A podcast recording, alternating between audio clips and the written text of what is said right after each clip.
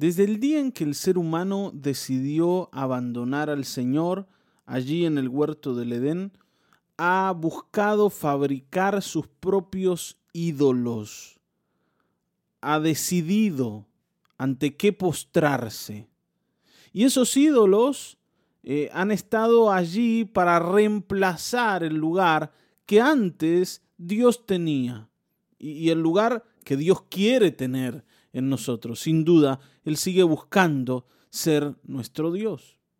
Ahora, esos ídolos que nosotros hemos elegido y que nos han gobernado, hoy deben caer.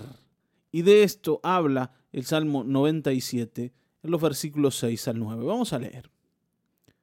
Dice, los cielos proclaman su justicia y todos los pueblos contemplan su gloria sean avergonzados todos los idólatras, los que se jactan de sus ídolos inútiles. Póstrense ante Él todos los dioses. Señor, por causa de tus juicios, Sión escucha esto y se alegra, y las ciudades de Judá se regocijan, porque tú eres el Señor altísimo, por encima de toda la tierra. Tú estás muy por encima de todos los dioses. Bueno, cuando nosotros pensamos en, en, los dioses, en los ídolos del mundo, no podemos dejar de remitirnos al mundo espiritual. ¿sí? Sabemos que Satanás ha colocado en el corazón del hombre ídolos falsos y ha sostenido esos ídolos con sus seres espirituales, sus demonios, que eh, operan a través de esos ídolos, influyendo a las personas. Está bien, ¿no? Más allá de la imagen del ídolo, nosotros sabemos que detrás de ese ídolo y de esa imagen hay una fuerza espiritual que comienza a gobernar a la persona que se postra ante la imagen. No sé si me estoy explicando no es la imagen el ídolo en realidad, sino la fuerza espiritual que está detrás de la imagen. Y sin duda, no todos los ídolos son iguales, ni todos los seres espirituales detrás de ellos son iguales. Ahora, el Señor Dios está por encima de todos estos seres espirituales, sin importar el rango que ellos tengan, sin importar el poder que ellos tengan, sin importar la influencia que ellos tengan, Dios es Dios sobre todas las cosas. Y el Señor está por encima de cualquier ídolo, de cualquier principado, de cualquier autoridad, de cualquier demonio. El Señor está por encima de todos. El Señor está por encima de Satanás y todos los seres creados que existen deben postrarse delante de Él. Y esto no es algo opcional, es algo obligatorio. En el mundo espiritual las cosas son bien claras, bien, bien sencillas. Hay uno que gobierna y el resto no, el resto obedece, el resto se postra. Ante el Señor todos se postran. Los únicos que pensamos que esto no es una obligación somos nosotros, los seres humanos. Somos aquellos que pensamos que podemos decidir y que podemos elegir y que nadie nos tiene que obligar. No, el Señor te va a obligar. La escritura dice que un día toda rodilla se doblará y toda lengua confesará que Jesucristo es el Señor. Los que quieren y los que no quieren. No importa, porque Él es el Señor y va a ser reconocido porque Él es el Señor. Ahora, sin duda el Señor está por encima de todos los ídolos y de todos los dioses y de todos los seres espirituales que existen. Pero en realidad a mí me gustaría que hoy pensemos en esto de los dioses, en esto de los ídolos, en relación a esas cosas, incluso las buenas, que han ocupado un lugar que le pertenece al Señor. ¿Está bien? Esas cosas que son agradables, que nos hacen bien y que se volvieron tan importantes para nosotros que hoy no podemos vivir si no las tenemos. y les hemos dado un lugar tan preponderante que dirigen nuestra vida.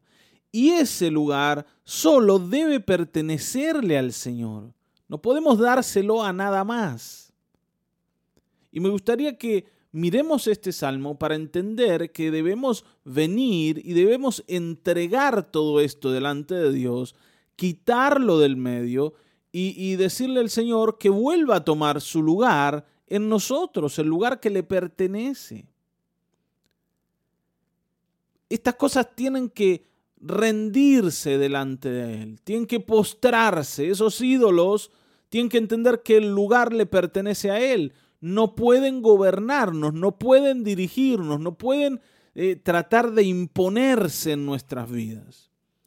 No debemos seguirles.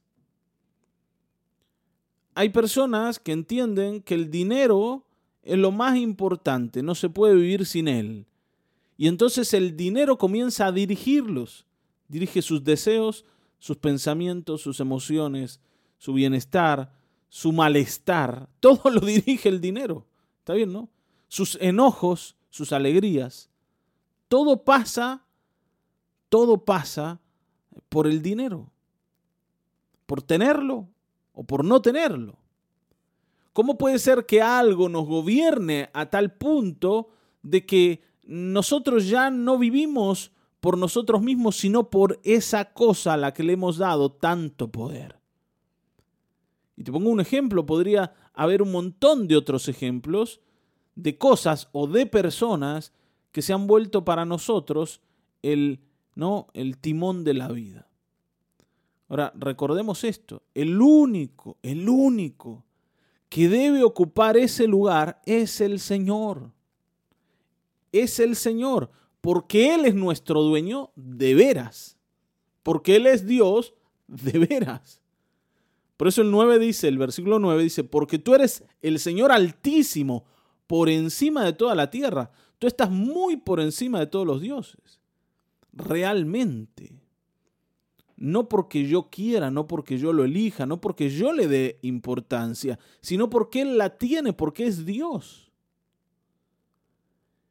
Y tenemos que identificar esas cosas que han sido eh, para nosotros lo más importante y, quitarles ese lugar. Hermano, hoy quítale el poder que le has dado a esas cosas naturales que te han gobernado y que te han llevado incluso a la ruina misma. Y no podemos ignorar, como decíamos, que Satanás también trabaja en esto. Y aunque no haya un ídolo, aunque no haya una imagen, una estatuita y ante la cual postrarse, tal vez yo estoy inclinado en mi corazón hacia esas cosas que son un ídolo para mí. El Señor decía, ustedes no pueden servir a Dios y a las riquezas, porque alguno de los dos lo van a decepcionar.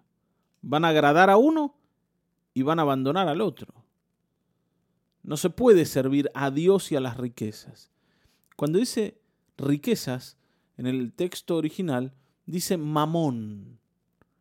No pueden servir a Dios y a mamón. Mamón era un ídolo. El ídolo que eh, manejaba esto del dinero. Entonces, yo tengo que entender que detrás de las cosas que yo amo en la vida, también hay una intención espiritual que Satanás está eh, administrando y dirigiendo. Entonces, cuidado, Démosle el lugar del Señor solo al Señor y a nadie más. Le pertenece a Él. El primer lugar en nosotros le pertenece a Él. No se lo des a una persona, no se lo des a una cosa, no, no se lo des a un sueño, no se lo des a un partido político, no se lo des a un equipo de fútbol, no se lo des a ninguna cosa. Dáselo al Señor porque es del Señor. Y Él está por encima de todo lo demás. Fíjense como, dice el versículo 7, dice, se han avergonzado los idólatras, los que se jactan de sus ídolos inútiles. inútiles. Por último, todas esas cosas no te sirven para nada. No te van a llevar a ningún lugar bueno, no te van a hacer ganar ninguna cosa. Son inútiles. Tráelos hoy delante del Señor. Déjalos ahí delante del Señor y devolvele a tu Dios el lugar que le pertenece. Solo Él va a llevarlo a buen puerto. Solo el Señor. ¿Está bien?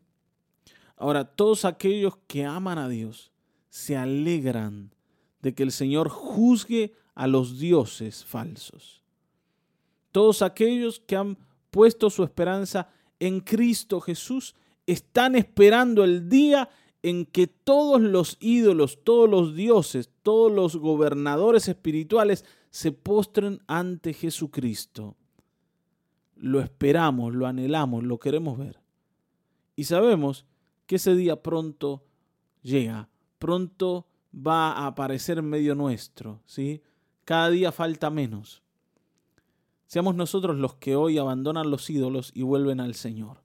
Amén, yo te animo a esto. Vamos a orar. Padre, gracias por este tiempo de devocional. Hay, muchas cosas que hemos colocado en el corazón como ídolos. Les hemos dado poder, les hemos dado autoridad sobre nuestras vidas. Pero Señor, ese poder y esa autoridad te pertenecen. Ese lugar de privilegio te pertenece porque tú eres nuestro dueño de veras. Y a ti hoy venimos a postrarnos, abandonando las cosas que nos han gobernado, esas cosas a las que nosotros mismos les hemos dado poder y entregándotelo a ti. Señor, gobierna en medio de nosotros. Oro esto para cada uno de mis hermanos, por cada uno de mis hermanos. Sosténlos y llévalos a Cristo. En el nombre de tu Hijo amado, Jesucristo nuestro Señor. Amén, amén, amén.